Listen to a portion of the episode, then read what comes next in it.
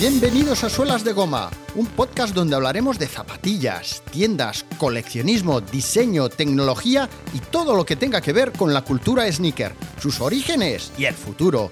Yo soy Orlando Chico y esto es Suelas de Goma, programa número 24 el 9 de diciembre de 2019.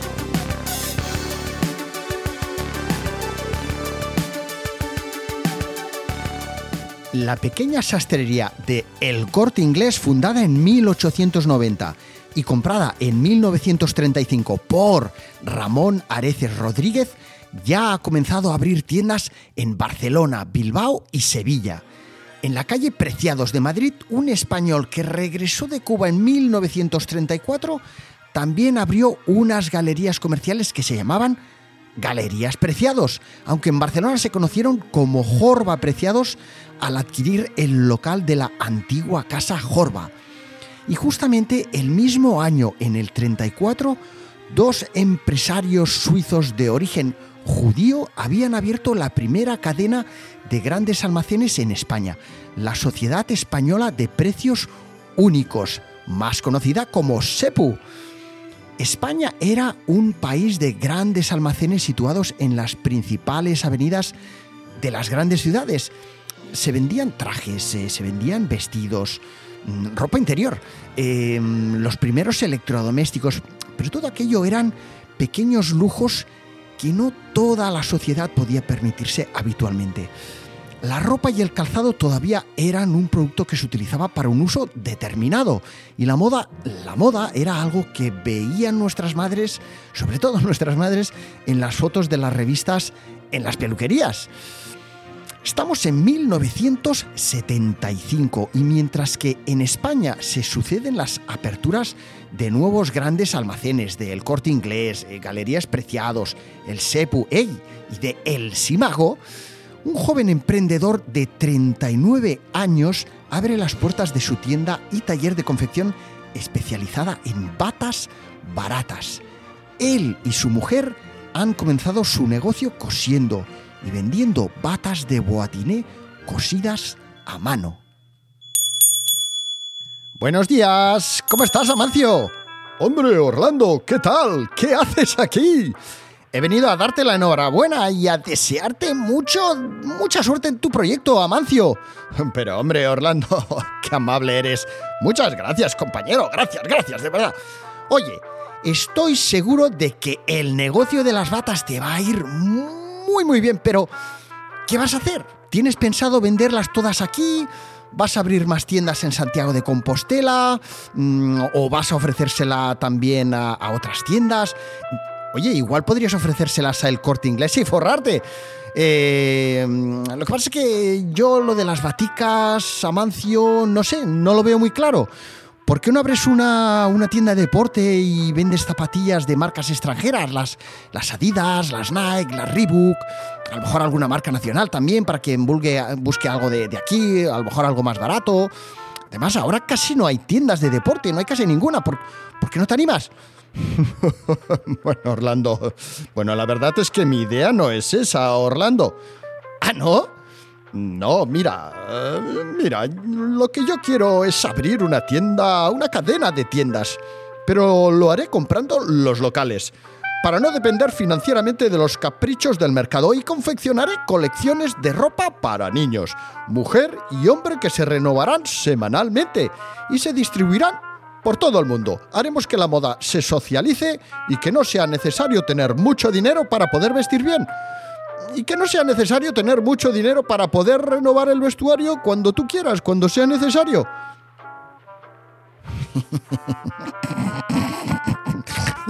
¿Pero qué dices, Amancio? Tío, estás bien, estás de cachondeo. ¿Pero, qué dices? no, Orlandico, no. Mira, mi cuñada y un amigo, el fundador de la firma de ropa para caballeros Caramelo, van a ayudarme y van a apostar por el proyecto, aportando algo de dinero. Pero oye, Amancio, Amancio, mira, mira, de verdad. Mira, yo me tengo que ir. Nos vemos, hacemos una cosa, ¿eh?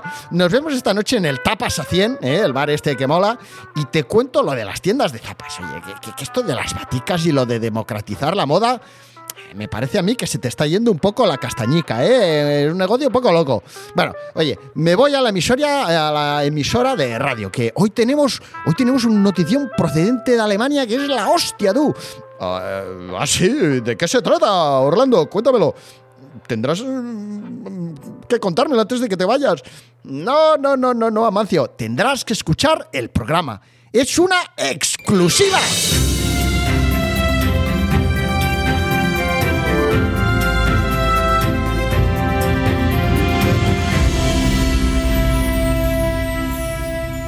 Buenos días amigas y amigos, un día más, una jornada más. Aquí estamos preparados para contaros las noticias más relevantes del mundo del deporte. Y hoy comenzamos con una exclusiva recibida por fax hace apenas unas horas de nuestro corresponsal en Berlín. Ya lo conocéis, eh, Rudolf Bamben.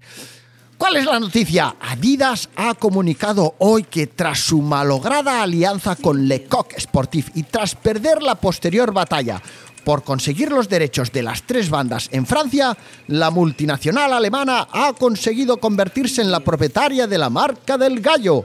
Lecoq Sportif, la marca que inventó en 1939 los chandals de deporte para los domingos, la marca número uno en el mundo del ciclismo, la que ha vestido a la selección de fútbol de su país y rival indiscutible de Adidas en Francia, ha sido ahora engullida por los alemanes.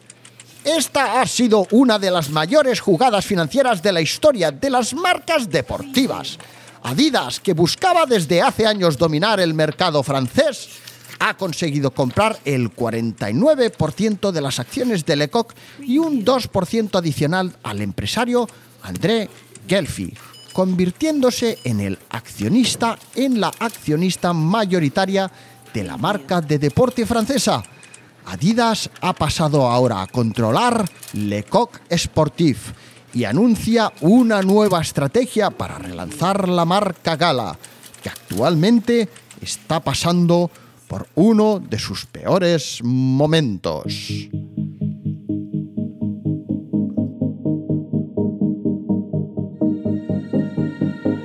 Por el contrario que Lecoq, la japonesa Onitsuka Tiger ha ganado visibilidad aumentando el patrocinio de atletas de élite.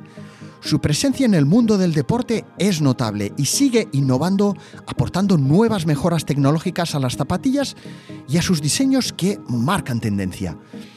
Aunque su presencia en nuestro país no es notoria, a nivel internacional están lanzando al mercado botas de fútbol y zapatillas de atletismo para profesionales desarrolladas por sus diseñadores en Kobe, que están cosechando grandes éxitos. Estamos en 1973 y Japón, conmocionada por la crisis del petróleo, ha recurrido al desarrollo de la alta tecnología para progresar como país. Y aquí, justamente en este momento, es cuando Onitsuka Tiger lanzó al mercado las Fast Break, las Fabre, unas zapatillas de baloncesto high-tech que tomaron su nombre del movimiento y salto rápido de un jugador hacia canasta.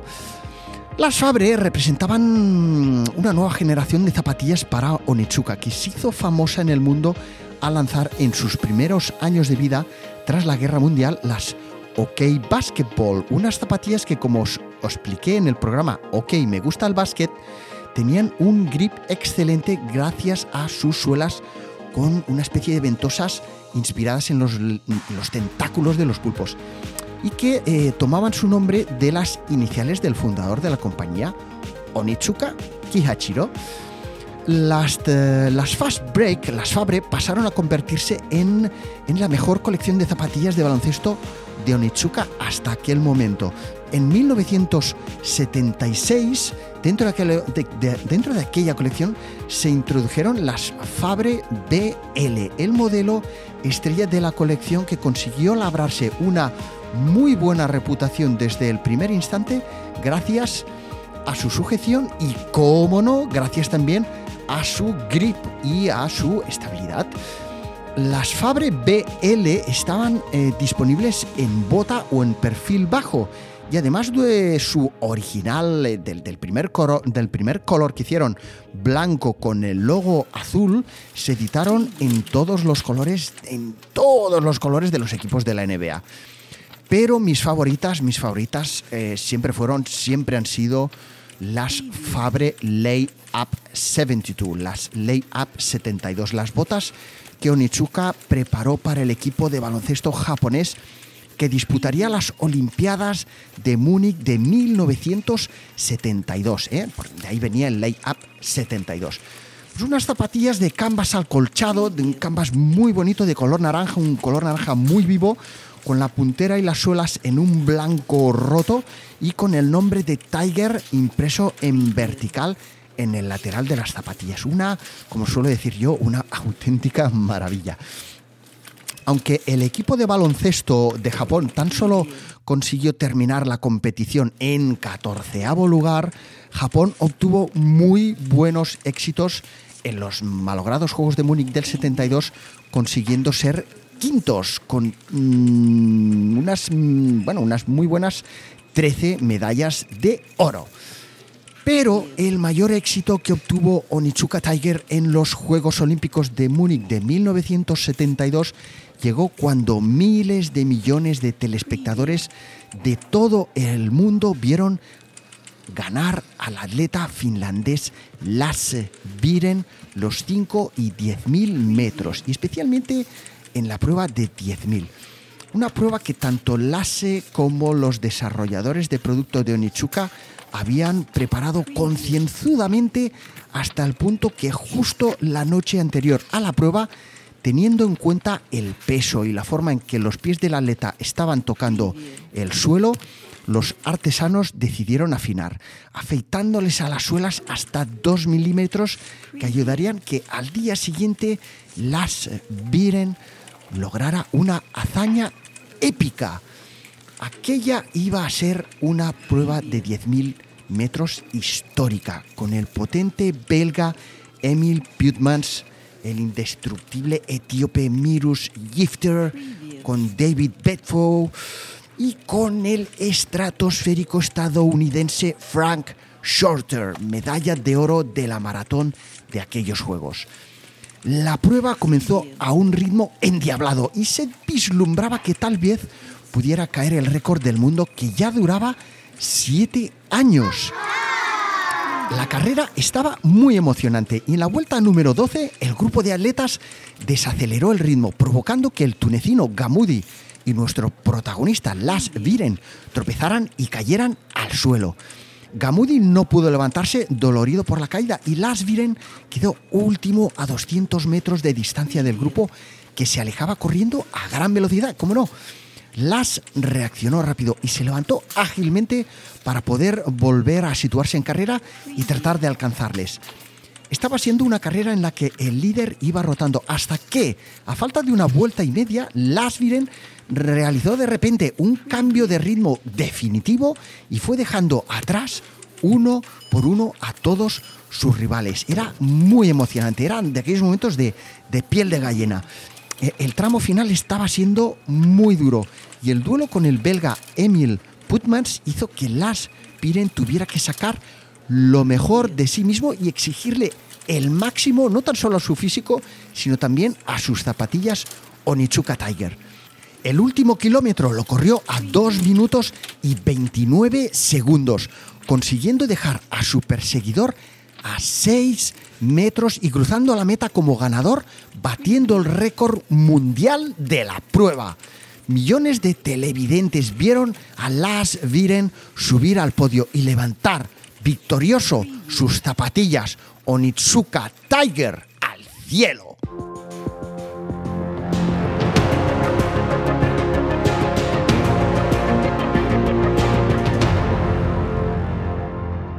Las suelas de las Onichuka Tiger, ganadoras de los 10.000 metros, causaron, como no, controversia y hubo quienes acusaron a las Viren y a Onichuka de utilizar suelas no reglamentarias, un tema tan recurrente, tan recurrente que sigue sucediendo hoy día cuando atletas del futuro como Eliud Kipchoge consiguen bajar de dos horas la maratón.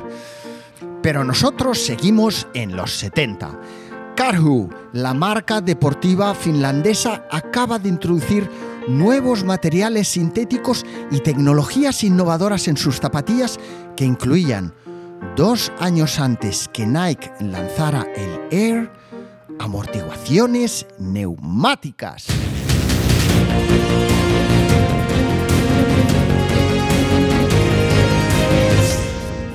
Durante las décadas de los 60s y los 70s, Karhu desarrolló ideas y materiales que le posicionaron en el sector del calzado deportivo como una de las mejores marcas del mercado.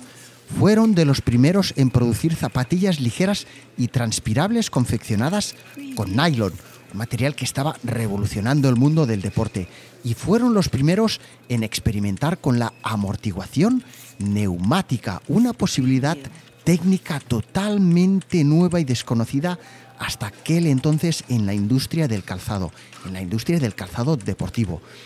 En 1970, Karhu, fiel a su espíritu innovador, había desarrollado ya su primera cámara de aire y presentó la primera patente de suelas Air Cushion para calzado de running. Karhu podría presumir de por vida de ser la pionera en los sistemas de amortiguación con aire.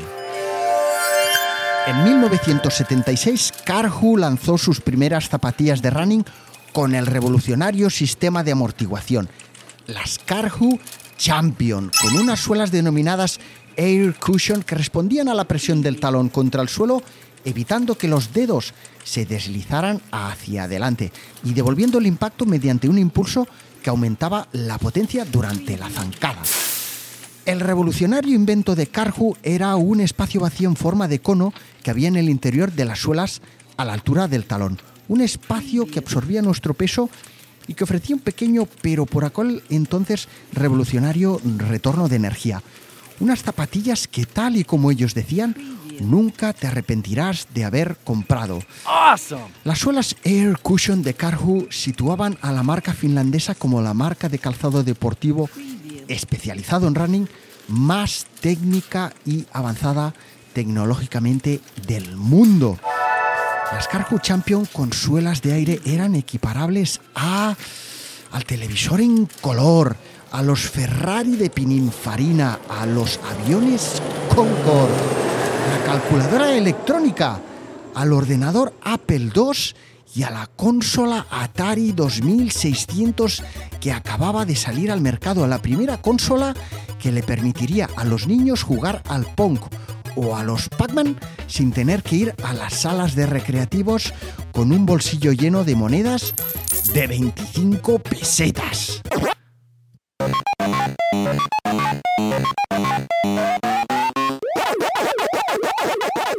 El éxito de las Karhu Champion fue indudable, logrando vender un millón de pares el primer año. Fue la predecesora de una de las zapatillas que marcaría un antes y un después en la historia de Karhu, pero ya en 1982, cuando eh, Karhu lanzó las Albatros, unas zapatillas que nacieron para posicionarse como unas de las mejores zapatillas de running de su época. ¿Cuántas zapatillas que luchaban por ser las mejores de su época, verdad? Las Champion llegaban en un momento en el que comenzaba a gestarse eh, lo que sería el boom del running de los 80s. Salir a correr eh, había sido cosa de frikis, pero ahora salir a correr, bueno, hacer footing, a hacer jogging, comenzaba a ser cool, comenzaba a ser cool en los Estados Unidos. ¿eh? En España aún era cosa de deportistas, era un tema muy limitado. ¿eh? De modo que, bueno, en algunas partes del mundo comenzaba a ser algo que ya no estaba visto como una práctica deportiva que se llevaba a cabo para estar sano, sino también como una manera de disfrutar al aire libre, haciendo deporte, incluso eh, socializando. Era un momento en el que aparecerían en escena las cinco magníficas, las cinco zapatillas de running magníficas.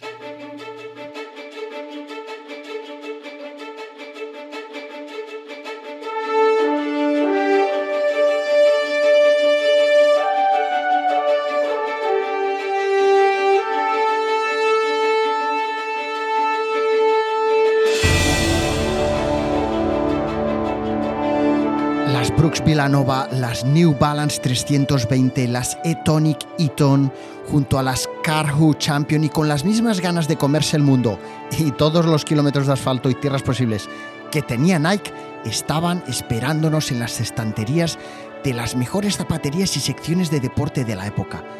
Tan solo había que buscarlas, tener la suerte de encontrarlas y, cómo no, rascarse muy bien el bolsillo. Todas ellas azules, todas ellas de nylon.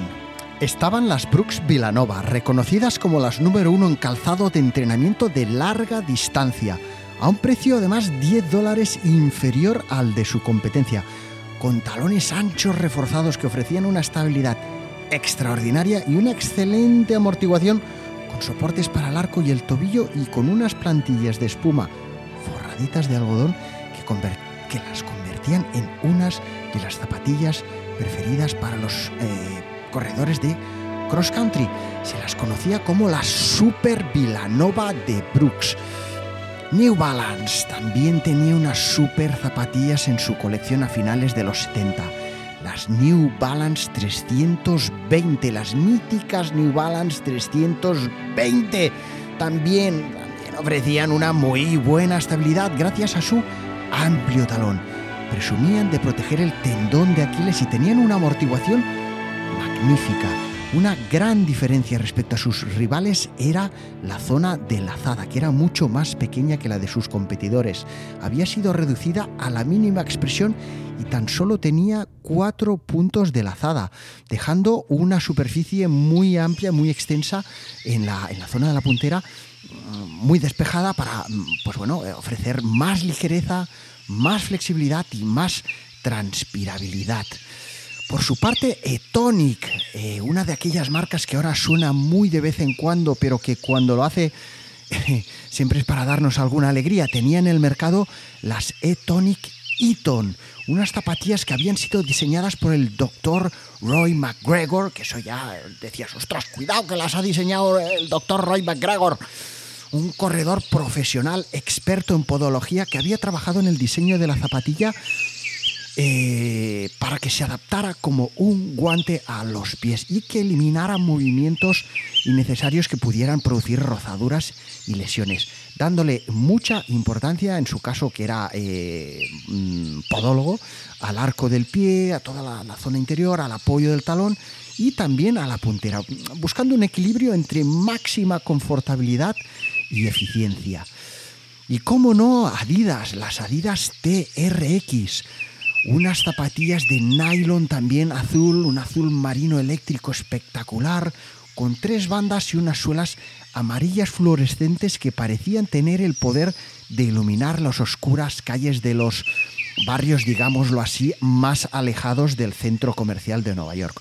Unas zapatillas que pasaron al Hall, al Hall of Fame de Adidas por haber sido las que utilizó inicialmente en 1978 la superestrella de eh, maratón Gret Waits, la noruega Gret Waits, ganadora en nueve ocasiones de la prueba femenina de la maratón de Nueva eh, York.